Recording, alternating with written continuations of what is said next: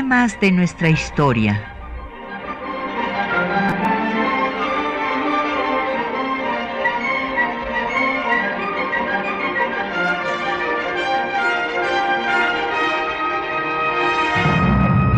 Un espacio que difunde el conocimiento del pasado para comprender nuestro presente. Programa a cargo de la maestra Patricia Galeana.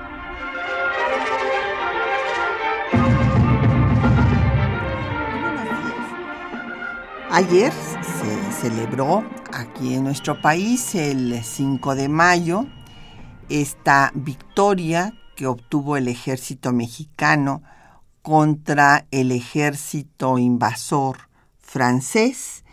Y esta celebración, bueno, pues se hizo también, como ya es tradición, en la Casa Blanca y se habló pues de eh, que esta fecha une a los dos países. En realidad no eh, fue exacto, esto es una eh, declaración retórica porque pues no hubo una unión en el 5 de mayo que eh, entre México y Estados Unidos. México pues no contó con el apoyo de Estados Unidos en ese momento porque recordarán que ellos estaban en la guerra de secesión y pues se declararon neutrales y pasaron pues eh, varios años hasta que triunfó el norte y se acabó esta guerra civil en que dejaron primero de ser neutrales y luego inclusive de vender armas a los propios franceses. Y bueno, esta eh, fecha tiene una gran significación para eh, la historia de México, con razón, quiero decirlo, porque el ejército francés pues era un ejército invicto hasta ese momento.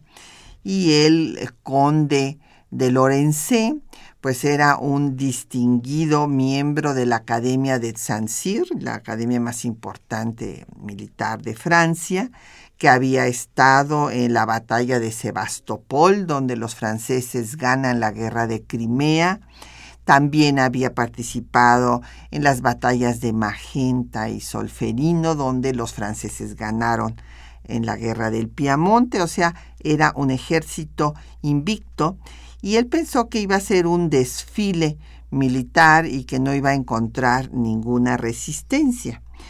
Y eh, pues esto es lo que impidió eh, Zaragoza con eh, los mexicanos muy bien organizados por Zaragoza porque eh, pues era el único lugar fortificado a donde atrajo su atención en Loreto.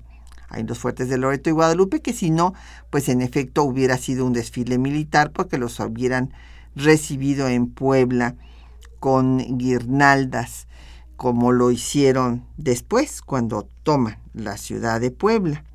Entonces esta batalla es muy importante, infundió confianza en el triunfo a los mexicanos que si habían logrado lo que se pensaba imposible, porque el propio Zaragoza pensó que esto era imposible y les dijo a sus generales, esto lo refiere Porfirio Díaz en una carta a su hermana, que se prepararan para morir, porque eh, era pues para defender a la patria, porque era un, sería vergonzoso que llegaran unos invasores y se pasaran directamente hasta la capital de la República sin que hubiera habido una resistencia.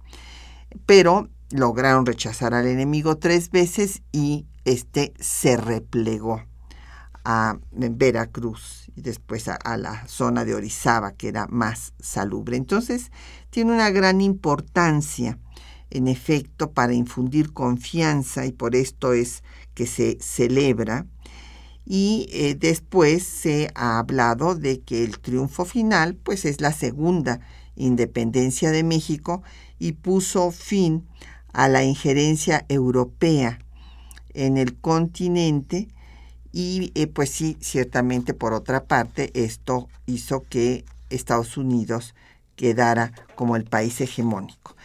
Pero hoy no vamos a hablar del 5 de mayo, bueno, ya dimos toda esta introducción. Eh, sin embargo, vamos a hablar de otro eh, aspecto entre las relaciones México-Estados Unidos, que es la declaratoria de guerra que eh, logra obtener del Congreso de Estados Unidos el presidente James Polk, el 11 de mayo, también en mayo, unos días después, de hace 170 años, o sea, en 1846, eh, cuando eh, le arenga al Congreso estadounidense diciendo que hay que lavar el honor de los norteamericanos muertos por los mexicanos.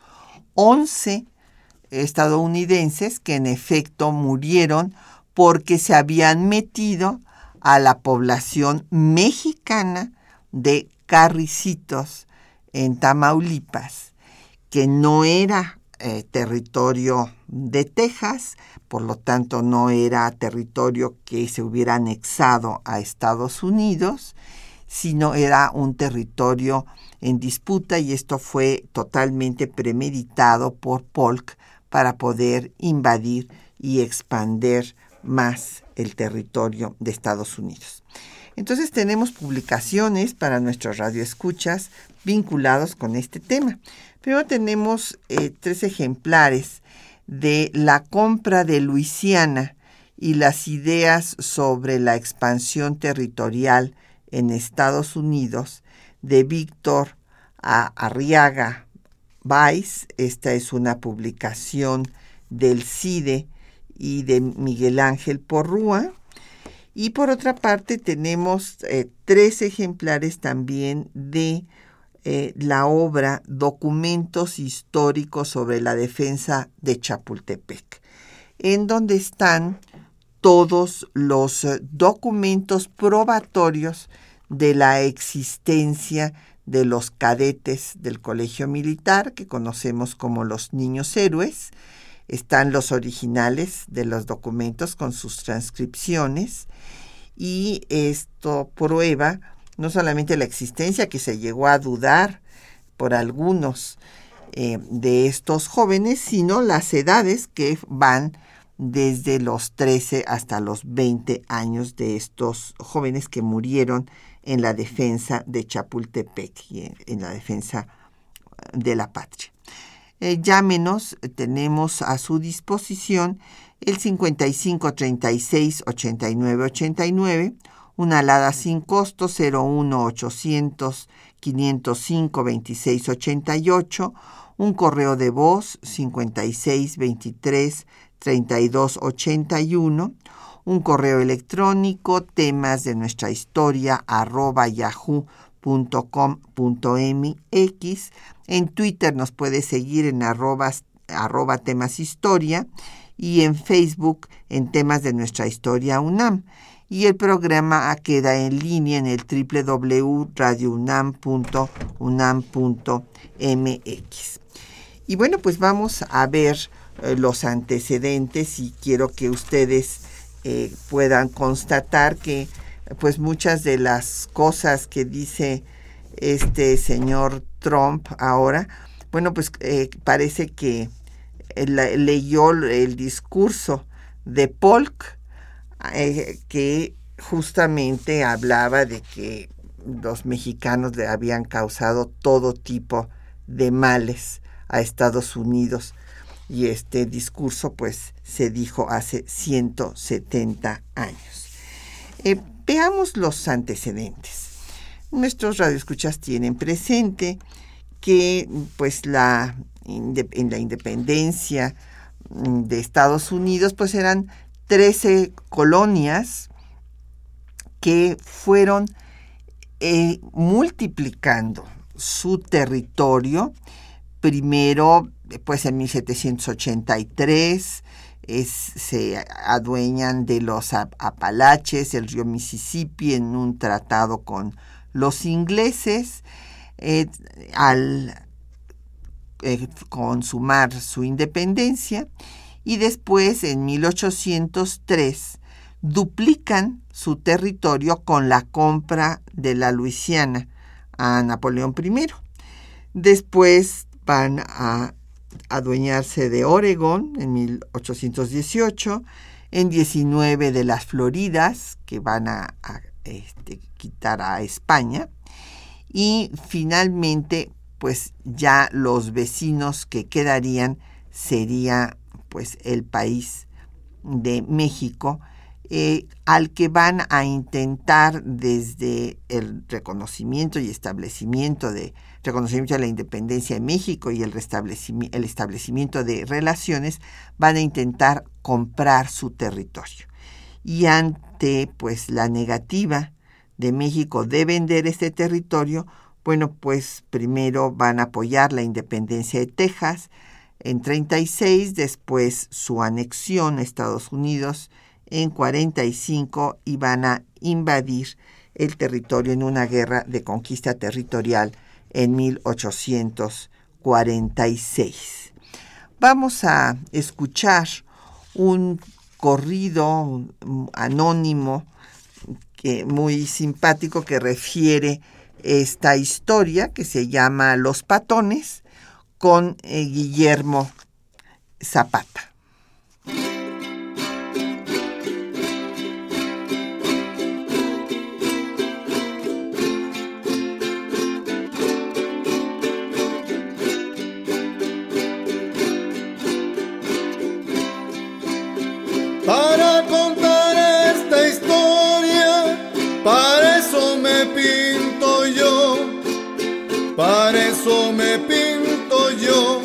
Para contar esta historia.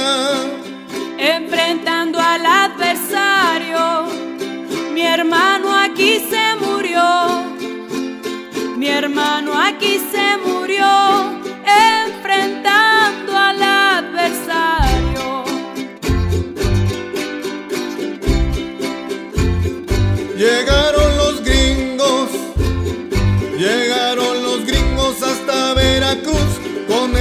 al frente, con escoda al frente mandaron decir que se rinde el puerto, que se rinde el puerto, nos bombardean,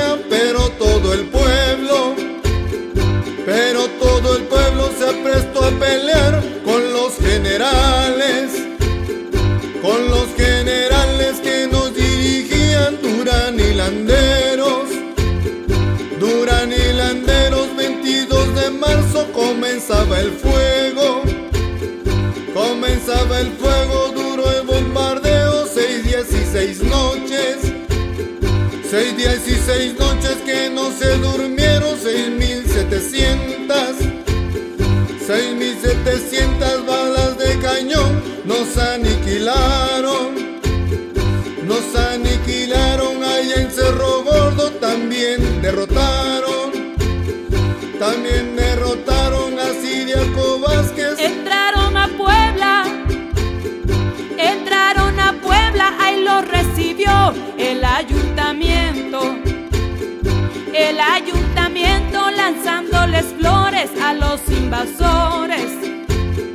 A los invasores se les ocurrió pedir una tregua.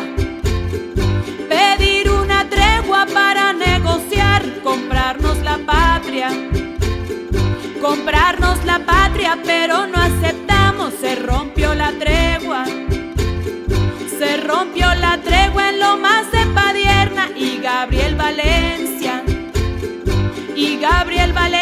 que era general, perdió la batalla.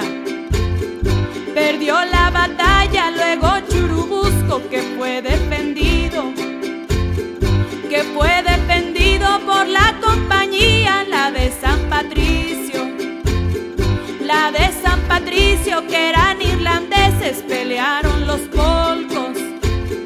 Pelearon los polcos todos bajo el mando de don Pedro Anaya. De don Pedro Anaya, que era general, ya sin municiones. Ya sin municiones tuvo que rendirse, se dio otra batalla. Se dio otra batalla en Molino del Rey, donde se murió,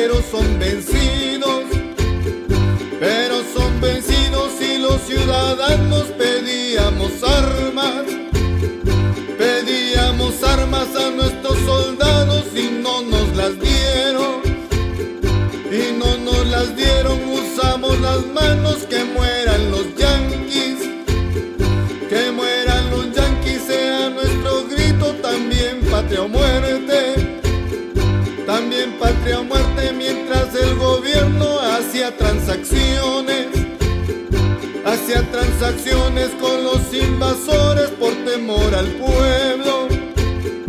Por temor al pueblo nos dejaron solos, se oyó un cañonazo. Se oyó un cañonazo que era la señal del traidor Santana.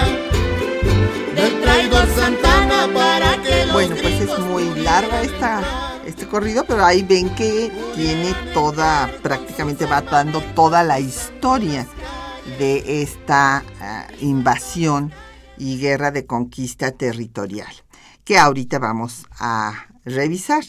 Pero nos llegaron varias preguntas y comentarios.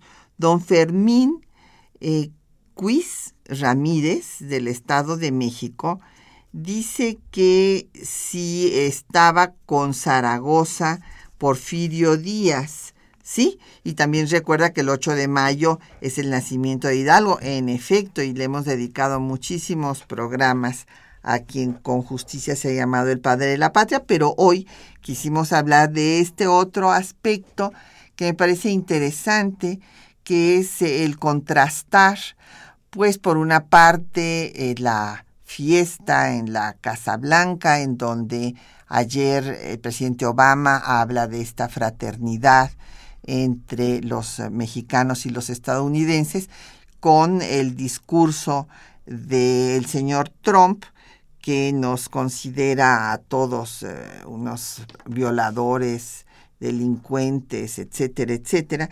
Y, eh, cuando leía el discurso de Polk, pues ya verán ustedes que tampoco tenía ninguna buena imagen de nosotros y así justifica eh, la invasión eh, frente al Congreso. Ahora, en el caso de eh, que si Zaragoza tenía bajo sus órdenes a Porfirio Díaz, desde luego que sí lo tenía bajo sus, eh, sus eh, órdenes, pero no es exacto esto que dice Manuel Pérez Morales, eh, bueno, que ha, se ha no, no lo dice él, sino dice que se ha afirmado por algunas personas, incluso en algunos libros, que el triunfo del 5 de mayo se debiera a Porfirio Díaz. No, bueno, este, de ninguna manera, o sea, el estratega, el comandante ahí, Porfirio Díaz, era un novato que estaba empezando y que, por cierto, muy impulsivo.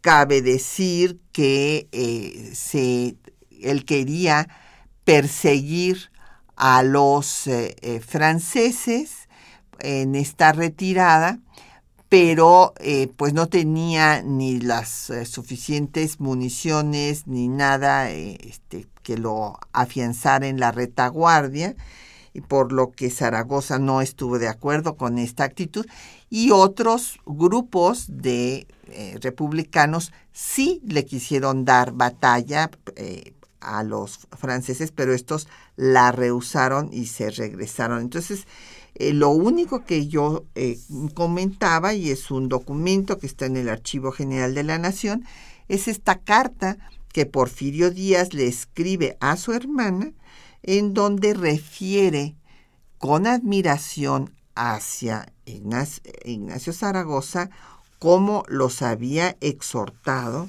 a estar preparados para morirse. ¿Por qué? Porque estaban conscientes de que estaban enfrentando al ejército en ese momento mejor preparado del mundo, al ejército más poderoso.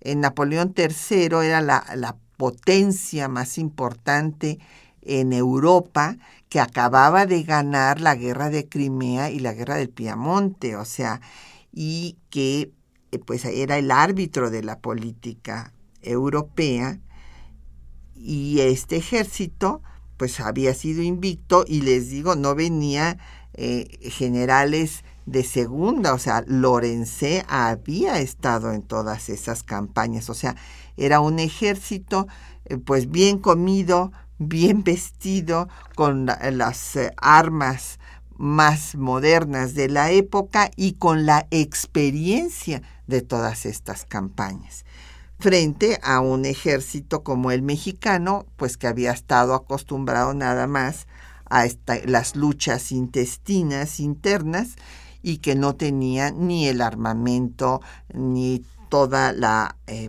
experiencia que tenía el ejército al que se le iban a enfrentar. Por eso es que pensaron que era muy difícil. O sea, fueron sorprendidos los propios mexicanos de que lograran el triunfo, porque como les decía, eh, Zaragoza les dijo, estén preparados para morirse.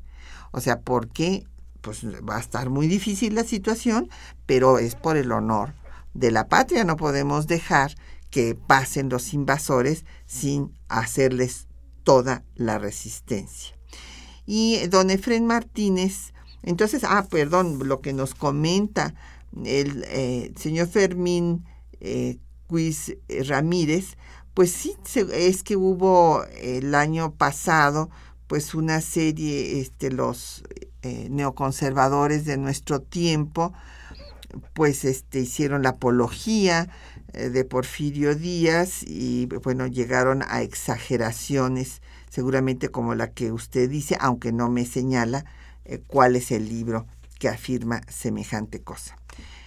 Don Efren Martínez, de la Gustavo Madero, pregunta que por qué fueron neutrales los norteamericanos en la guerra eh, de los franceses contra México y en la batalla del 5 de mayo no tuvieron nada que ver. Pues sí, desde luego que no tuvieron nada que ver porque en ese momento estaban en la guerra de secesión eh, eh, entre ellos. Bueno, pues veamos cómo se desenvuelven los acontecimientos para la guerra de conquista territorial que Estados Unidos infligió a México. Y pues lo que sucedió, como comentaba yo, es que intentaron comprar territorio y México nunca lo aceptó. Y cuando eh, Texas se independiza sobre pretexto de que pues, se ha violado el pacto federal al cambiar la constitución federal de 1824 a la centralista de 1836, se declaran independientes, pero hay que recordar que eh, Samuel Houston, este tejano, pues eh, tuvo armas que le dio el presidente Andrew Jackson para declarar esta independencia. Nombraron presidente a David Burnett y vicepresidente a Lorenzo de Zavala.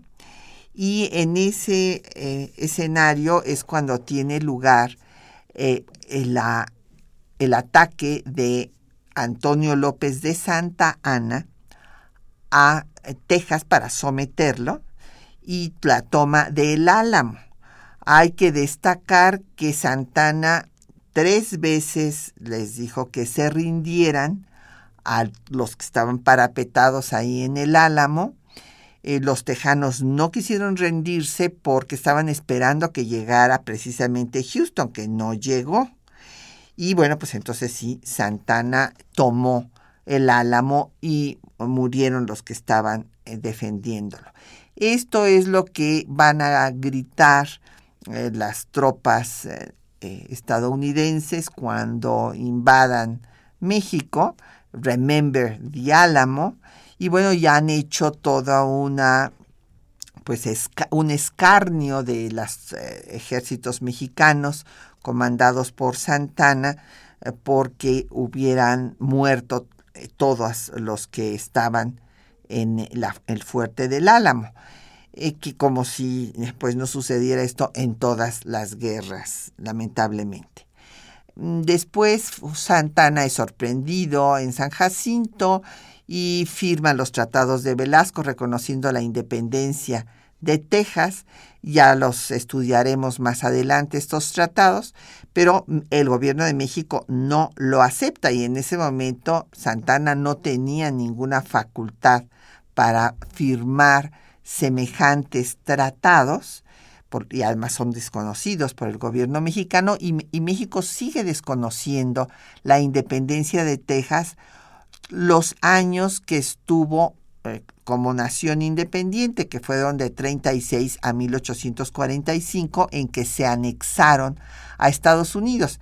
Se anexan a Estados Unidos, pero no solamente todo lo que era Texas, sino que quieren cambiar los límites de Texas de el río de las nueces, que era el límite original, como consta, por ejemplo, en los mapas del Tratado Adamoniz, que están también en el Archivo General de la Nación, el Tratado de 1819, entre España y Estados Unidos, y van a declarar que no, el límite no es el río de las nueces, sino el río Bravo.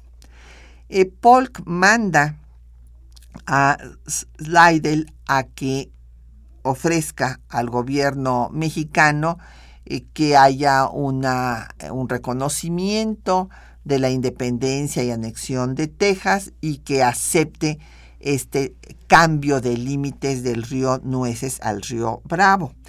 Eh, México no recibe siquiera al representante de Estados Unidos, lo cual hace que Polk lo considere un insulto y entonces pues va a ordenar a Zacarías Taylor que invada el territorio en disputa. Él lo, lo hace, esto es una provocación y uno de sus eh, grupos eh, de norteamericanos en esta pues invasión al territorio mexicano, que era totalmente mexicano porque no era parte de Texas, este espacio en disputa, sino del estado de Tamaulipas.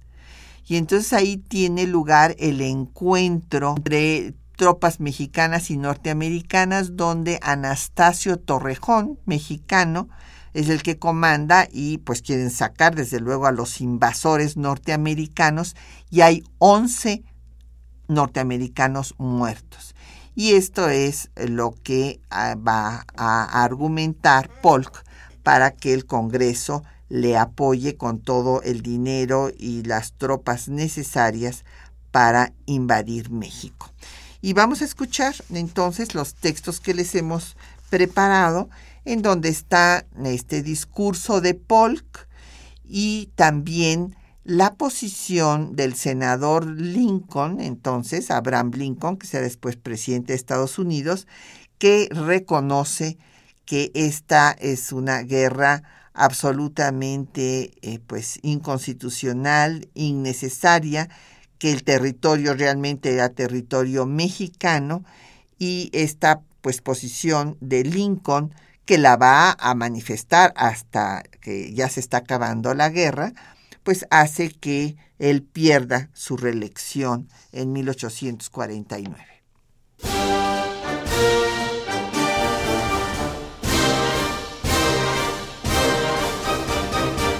El 11 de mayo de 1846, James Knox Polk, presidente de Estados Unidos, solicitó al Congreso de su país declarar la guerra a México Escuchemos un extracto de su mensaje. El estado actual de las relaciones entre Estados Unidos y México exige que ponga el tema a consideración del Congreso. Los males perpetrados por México a nuestros ciudadanos a lo largo de los años permanecen sin reparación y los tratados solemnes en que se han comprometido se han ignorado. Nuestro comercio con México casi ha sido destruido Anteriormente era altamente beneficioso para ambas naciones, pero nuestros comerciantes han sido disuadidos por el sistema de ultraje y extorsión que las autoridades mexicanas aplican en su contra. Por nuestra parte, hemos desplegado nuestros mayores esfuerzos para propiciar la buena voluntad entre ambas naciones, pero bajo el pretexto de que Texas, una nación tan independiente como ella misma, consideró conveniente unir su destino con el nuestro, los mexicanos argumentan que se han visto afectados y que hemos fraccionado su territorio. Bajo la actual amenaza, México ha superado el límite de los Estados Unidos.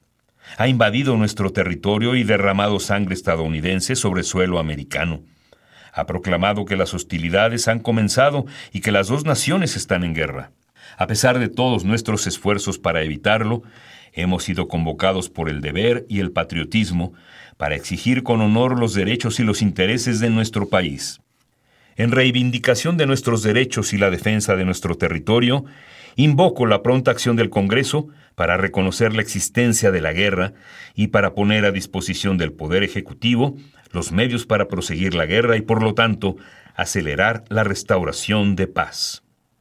Abraham Lincoln, entonces diputado del Congreso Federal estadounidense, se opuso a la propuesta del presidente Polk. El 12 de enero de 1848, en su discurso frente al Congreso, señaló, Algunos señores de la Cámara han declarado que la guerra iniciada por el presidente contra México era innecesaria e inconstitucional. Yo soy uno de los que se sumaron a este voto.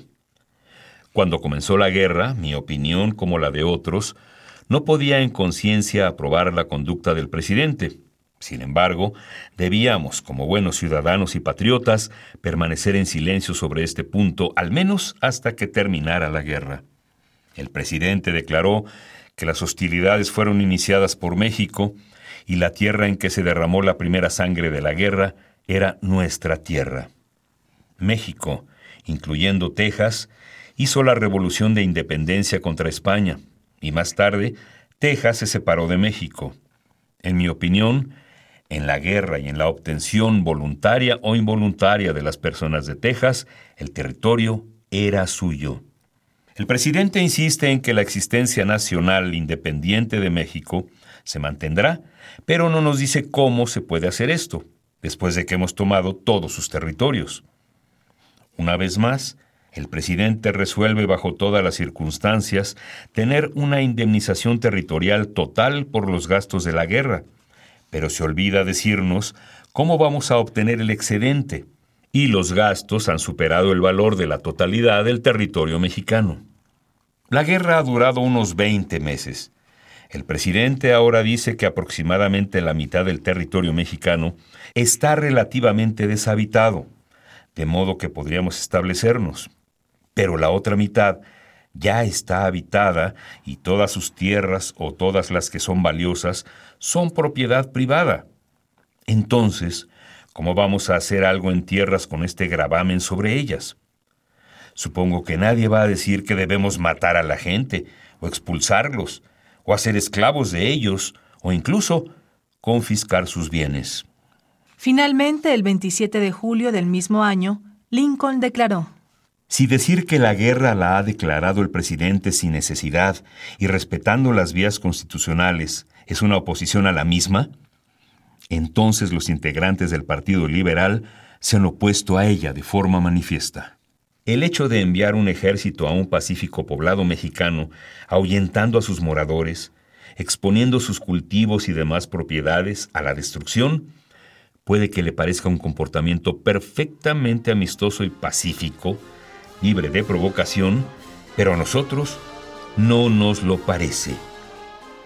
La decidida oposición de Lincoln a la guerra contra México le produjo la pérdida de popularidad y el fracaso en las elecciones senatoriales de 1849.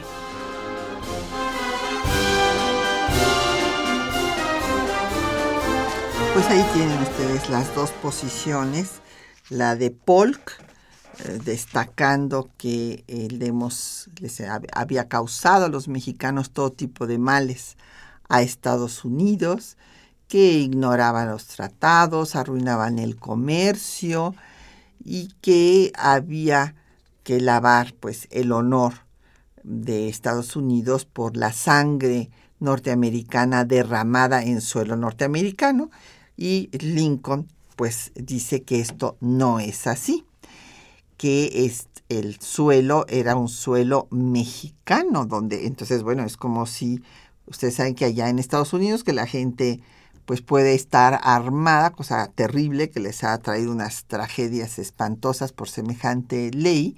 Bueno, pues si alguien entra a robar su casa, bueno, en defensa propia se le mata. O sea, y eso es lo que estaba eh, implicando Lincoln en todo este largo discurso del cual les pusimos a ustedes una parte, pero es importante que él eh, reconoce finalmente que se envió al ejército estadounidense a un pacífico poblado mexicano para provocar una guerra innecesaria e inconstitucional por todas las cosas que hizo, pues que además mintió, les dijo cosas falsas al Congreso de, Estados Unidos. Y bueno, pues pierde la, la reelección Lincoln por esta posición en 1849.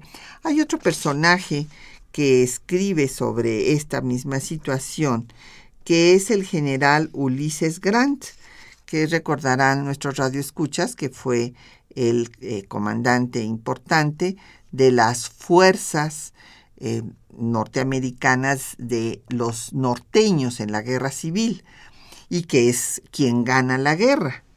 Y bueno, pues Ulises Grant, después en sus memorias, escritas en 1885, escribirá que fue la guerra más injusta hecha por una nación fuerte contra una nación débil. Eh, con lo cual Estados Unidos hizo lo mismo que había condenado de las acciones eh, pues arbitrarias e injustas de las monarquías absolutas europeas. Esto escribió Ulises Grant. Y bueno, pues cómo se dieron los acontecimientos. Les agradecemos mucho pues todas sus comunicaciones a nuestra amiga Arzadevi en eh, Twitter, que recuerda que pues hay eh, ideas de Polk que está repitiendo ahora el señor Donald Trump. Eh, José Alfredo Cid nos saluda también, muchas gracias. lo mismo que José Guadalupe Medina de Nezahualcóyotl. Él pregunta sobre algo muy importante, cuáles eran las condiciones internas de México que beneficiaron pues a esta guerra de conquista territorial eh, que Estados Unidos infligió a México. Bueno, pues lo que pasaba, don José, es que no hubo cohesión nacional, o sea, había luchas internas, eh, políticas. Imagínense ustedes que primero pues estaba de presidente en México cuando viene la invasión al territorio mexicano en disputa. Eh, estaba el presidente José Mariano Salas, luego pues lo ocupan Santana y eh, Gómez Farías, después Pedro Anaya, después otra vez Santa Ana y después Manuel de la Peña y Peña. O sea, simplemente el cambio de titulares en el Ejecutivo pues nos habla de la falta de estabilidad política. Y claro, ante una invasión de esta magnitud también se provoca, eh, se acentúa esta inestabilidad política, pero había desunión entre ellos y esta desunión pues la podemos ver, por ejemplo, cuando en eh, la eh, batalla de Padierna, pues el general Valencia es derrotado por los estadounidenses y Santana decide no apoyarlo. O sea, había rencillas entre los, entre los generales. Esta desunión, pues desde luego hizo a México mucho más vulnerable ante la invasión extranjera. Y el colmo de los colmos fue el caso de Yucatán que Yucatán primero se declaró neutral, imagínense ustedes, frente a la invasión eh, de Estados Unidos contra México y después el padre de Justo Sierra, del gran educador, pues el padre Justo Sierra O'Reilly, se, yucateco se trasladó a Estados Unidos a pedir la anexión de Yucatán a Estados Unidos en plena guerra de aquel país contra México. Así es que, pues ahí está la respuesta de cómo estaban las cosas internas, don José, pues terribles. Y esta invasión no contribuyó a que se diera una cohesión nacional porque pues hubo dos movimientos, uno, bueno, pues invadieron por el norte y pues llegaba, que su, su destino era llegar hasta la Ciudad de México, fueron parados en la angostura cerca de Saltillo, donde pues hubo una indefinición en quién había ganado esa batalla, pero eh, se le ha acusado a Santana de que se dejó ganar eh, porque era un traidor. Esto no es exacto, o sea, Santana tampoco tenía ni las municiones, ni el ejército disciplinado, alimentado, ni siquiera vestido. imagínense que llevaban algunos eh, miembros del ejército, iban descalzos allá con los fríos que había en ese momento ya en la angostura. O sea, fue un desastre y bueno, pues sí, retrocedió porque no tenía ni comida ni municiones para continuar y sacar a los norteamericanos del territorio mexicano. Y por otro lado vino la pinza de Scott en Veracruz y bueno, pues eh, hasta que llegaron a tomar eh, la Ciudad de México. Y en estos acontecimientos, pues tuvo un, hubo una acción del grupo de los irlandeses católicos, el famoso batallón de San Patricio, que pues viendo la injusticia de esta guerra tan desigual y siendo católicos, pues se aliaron a los mexicanos en Churubusco. Pero después, claro, al ganar pues los estadounidenses, ¿qué es lo que van a hacer? Van a ejecutar a muchos de estos irlandeses, a los otros los marcan como reces con una D de desertores en la mejilla y esto acontece en eh, la plaza que se llama Plaza de San Jacinto, ahí en San Ángel. Así es que con este motivo, pues vamos a escuchar la marcha al otro lado del Río Grande de la banda Chieftains, justamente que recuerda a los irlandeses.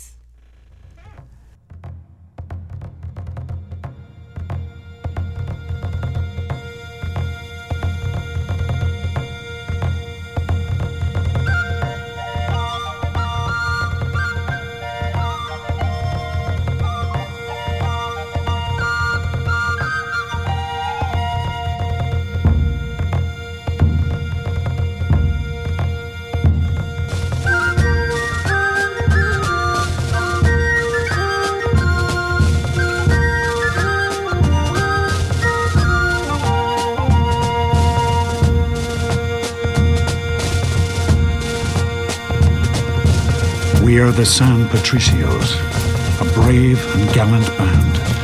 There'll be no white flag flying within this green command. We are the San Patricios. We have but one demand to see the Yankees safely home across the Rio Grande.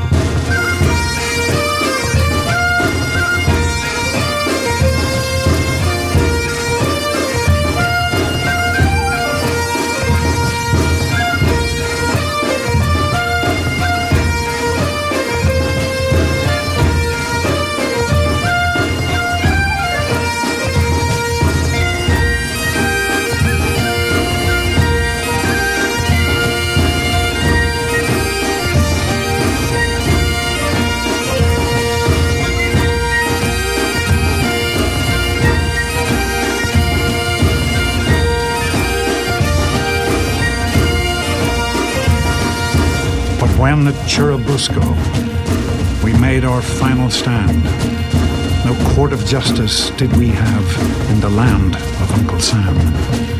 As traitors and deserters all, we would be shot or hanged, far from the green, green Shamrock shore, across the Rio Grande.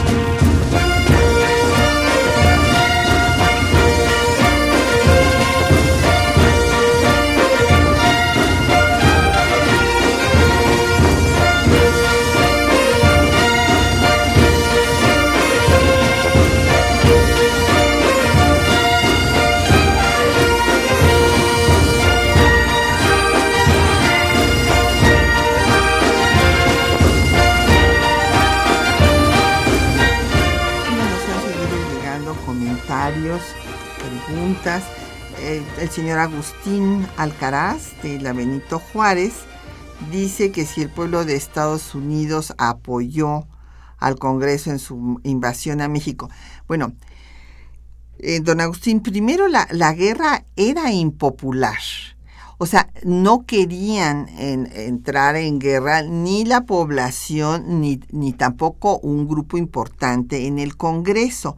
Precisamente por eso es que Polk eh, dio instrucciones a Taylor de provocarla porque ya una vez que murieron estos 11 estadounidenses y que tergiversó las cosas Polk, porque presentó al Congreso, así como Colin Powell también mintió a, Naciones Unidas, ¿verdad? Cuando el tema de Irak.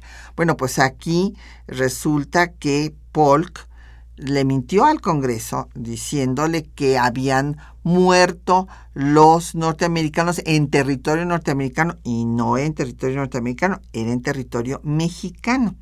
Entonces, claro, ya con esto pues se eh, levanta el sentimiento patriótico de decir los mexicanos eh, nos han atacado, eh, han muerto estos compatriotas y ahora hay que vengarlos. Es prácticamente esa la, la actitud, lamentablemente suele suceder así. Y el propio Lincoln, ustedes oyeron que dice eh, yo en ese momento por patriotismo tuve que quedarme callado, aunque no estaba de acuerdo con lo que se estaba haciendo, pero pues todos eh, eh, los norteamericanos dicen qué barbaridad, ¿cómo es posible que los mexicanos hayan matado a estos compatriotas? Y que qué bibliografía hay sobre la expansión de Estados Unidos. Bueno, en el libro que estamos dando hoy sobre la compra de la Luisiana está toda esta historia de cómo va creciendo el territorio norteamericano, que bueno, después con eh, los más de dos millones de kilómetros cuadrados que le quita a México, o sea, más de la mitad de México, que se lo apropian en esta guerra, bueno, pues ya se convierte en una potencia a nivel continental. Y eh, don Marco Antonio Ortiz Pérez de Catepec nos pregunta que si es cierto que Santana pactó eh, después de que lo sorprendieron ahí en el río San Jacinto, eh, entregar, digamos, la, a México, a Estados Unidos. No, don Marco Antonio, lo que firma son unos tratados de Velasco que les repito, no se llaman tratados, pero pues no tenían carácter realmente de tales, eh, porque él no tenía la autoridad para aprobar un tratado y lo a lo que se comprometía era allá reconocer la independencia de Texas, no a entregar todo el territorio. Esto es lo que después, en fin, es una eh, leyenda negra que se ha urdido, sin Santana sea ningún, eh, ningún santo, evidentemente, porque pues era un hombre que carecía de, principios y un hombre corrupto, pero este no es que se haya dejado ganar eh, la guerra, sino que realmente no había condiciones para ganarla. don Javier Guerra de la Benito Juárez nos dice que si habían logrado derrotar a los franceses y después pudiéndolo cercar en Veracruz no lo hicieron, que fue, fue la causa. Bueno, a ver, aquí estamos hablando de dos cosas distintas. Eh, los franceses en eh, Veracruz eh, llegaron y se les, pero esto es años después, ¿verdad? Llegan en entre diciembre y enero de 1861 y 1862 y estamos hablando de la invasión de Estados Unidos a México que es de 46 a 48. Entonces, bueno, lo de Veracruz, que por qué no eh, los, eh, ahí no los derrotaron, ahí en Veracruz no hubo un enfrentamiento Depende de cuándo me esté usted hablando, don Javier, porque hay muchos problemas que pasan en Veracruz. De hecho, todos nuestros conflictos internacionales, pues siendo el puerto más importante de entrada por el Golfo de México, pues ahí ha pasado de todo.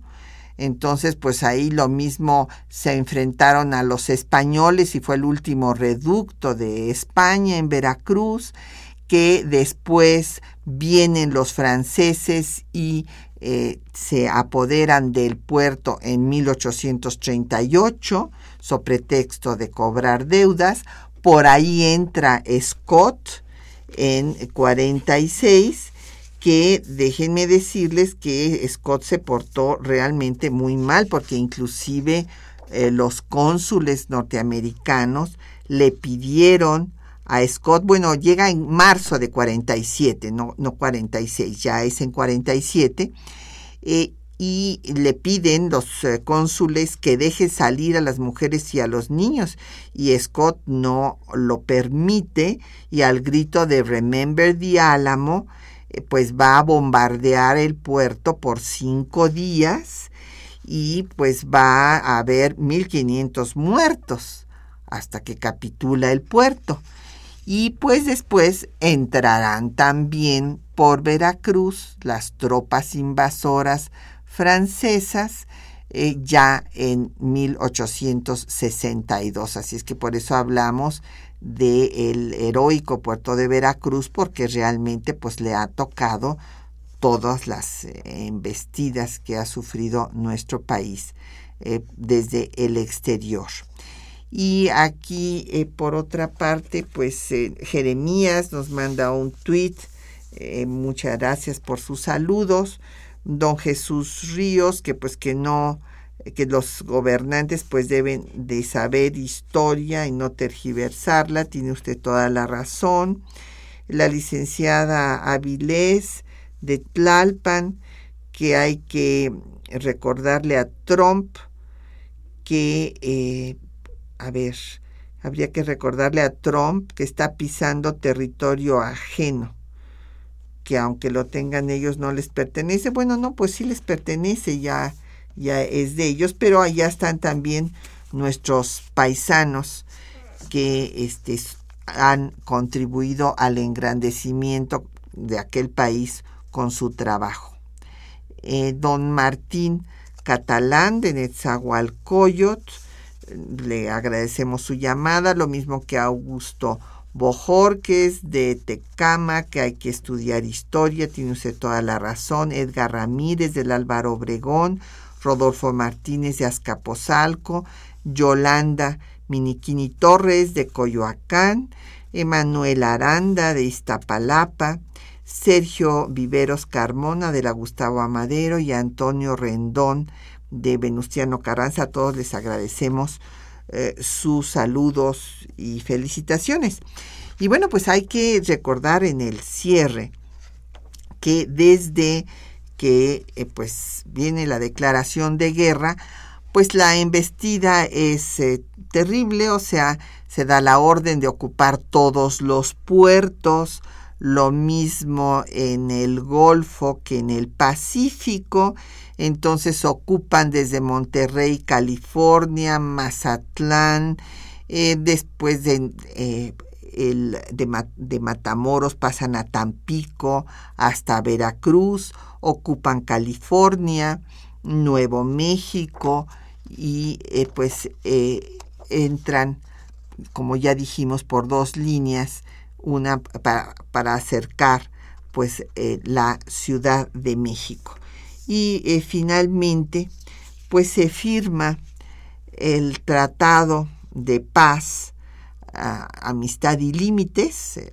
así se llama, de Guadalupe Hidalgo, eh, por el cual México pierde la mitad, más de la mitad de su territorio y se le da una indemnización de 15 millones.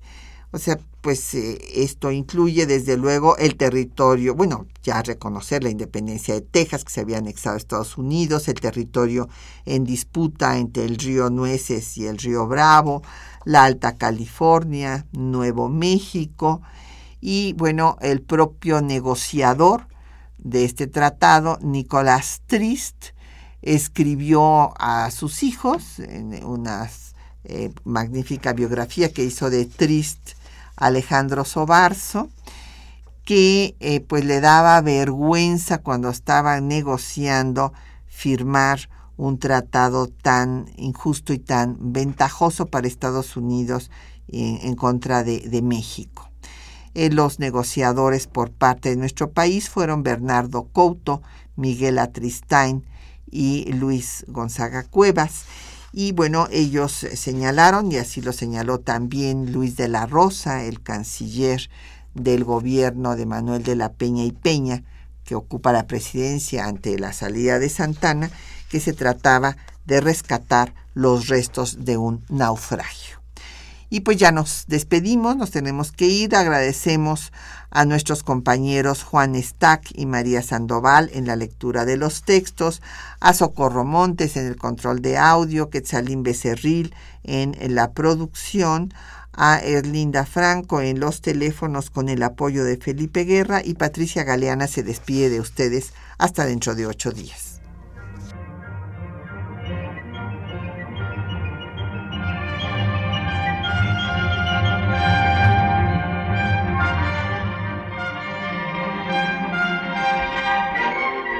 Temas de nuestra historia.